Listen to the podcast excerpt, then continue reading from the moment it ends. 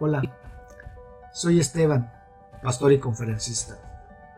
Hasta hace poco la gente corría de un lado a otro, viviendo en una prisa constante, en un exceso de seguridad y autosuficiencia. De repente, queríamos sumarle horas al reloj porque nos faltaba tiempo al final del día para hacer lo que queríamos hacer. Nos sentíamos fuertes, imparables, superhéroes. Nos sentíamos invencibles.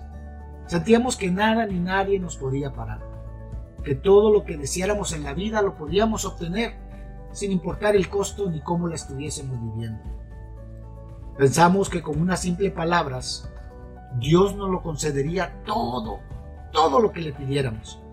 Claro, éramos su creación, así que decretábamos, declarábamos, exigíamos, proclamábamos y ordenábamos al Creador todas las bendiciones para nuestra vida, sin importar cómo la estuviéramos viviendo. No nos importaba la vida desenfrenada que estábamos llevando, no, ni tampoco el desenfreno moral lleno de pecado, tampoco si teníamos una vida religiosa aparente, o si vivíamos en un ateísmo extremo. Nos sentíamos los amos del universo viviendo desenfrenadamente sin preocuparnos por nuestra condición espiritual. Pero un pequeño, sí, un pequeño virus microscópico vino a cambiar y a sacar el lado más oscuro de nuestro ser, el egoísmo, el enojo, la envidia, la soberbia, el miedo, el temor, el desamor. Todos aquellos sentimientos que teníamos muy escondidos hoy salieron a la luz. Y nos dimos cuenta de nuestra vulnerabilidad. Nos volvió crueles, egoístas, sin corazón, sobre todo con aquellos que decíamos amar. Vaciamos los supermercados no pensando en el prójimo. No. No pensamos en ellos. Pensábamos en nosotros mismos, en nuestro bienestar, no nos acordamos que hay ancianos, niños, enfermos, que necesitarían lo que nosotros egoístamente les estábamos quitando.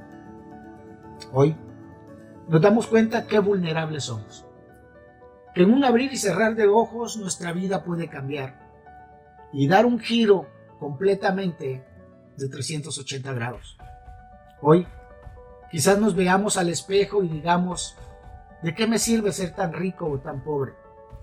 Ser guapo o feo, tener la mejor ropa o la casa más lujosa, o el auto del año que tanto soñé. No, no nos excluye el de ser contagiados por este virus, que no respeta ni raza, ni color, ni religión, ni estado social o académico, ni sabio ni ignorante. De igual modo, afecta a todos por igual. Sí, Así es, este virus nos trastornó y nos hizo poner los pies sobre la tierra, dándonos cuenta que la vida es como la flor del campo, que nace, crece, se marchita y muere. Que hoy estamos y mañana no. Que el miedo y el temor nos tienen en una prisión con unos barrotes de depresión y con un pánico colectivo. Sí, hoy nos damos cuenta que la ciudad luz, París, está apagada.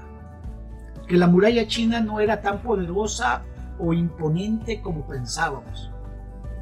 Que Las Vegas, la ciudad que nunca duerme, hoy está dormida y quizás hasta roncando. Que la gran manzana hoy está siendo comida por un virus aterrador.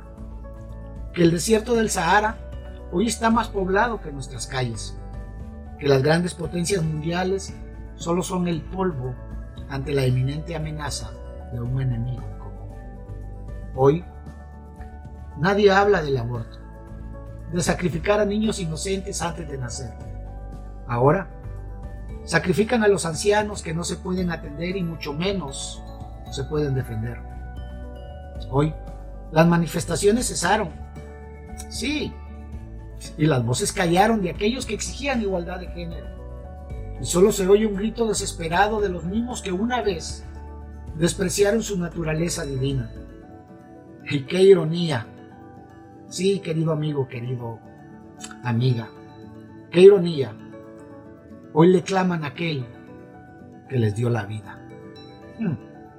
Es que nadie lo esperaba, nadie lo imaginaba, nadie lo podía predecir, pero el mundo cambió. Y hoy lo vemos en un lente nuevo, diferente, y de repente pareciera que no es nada alentador lo que se divisa al final de este largo túnel llamado futuro. Claro, eso es para los que no tienen esperanza, para los que su fe es débil y desnutrida, y para todos aquellos que no han puesto su confianza en Dios. Pero sabes, dentro de todo esto que estamos pasando, no todo es malo. Nos dimos cuenta que las cuatro paredes que llamábamos casa hoy se convirtió en nuestro hogar, nuestro refugio, nuestro búnker. Que la familia que muy poco mirábamos por el correr del día al día, hoy está con nosotros 24/7. Nos dimos cuenta que somos muy buenos administradores. Claro, si no lo proponemos. Que aquel que decía continuamente no tengo tiempo, hoy lo tiene de sobra. Y es que, al igual que a ti y a mí, el tiempo es lo único que tenemos por igual. Claro, mientras nos mantengamos respirando. Por eso el dulce cantor de Israel decía, ayúdame a contar los días, oh Dios, que traiga al corazón sabiduría. Esto nos está enseñando que este encierro, que el disfrutar de tu cónyuge y de tus hijos no tiene precio alguno. Que el tomar un libro que habías olvidado y que hoy por fin lo estás terminando, trae satisfacción a tu alma.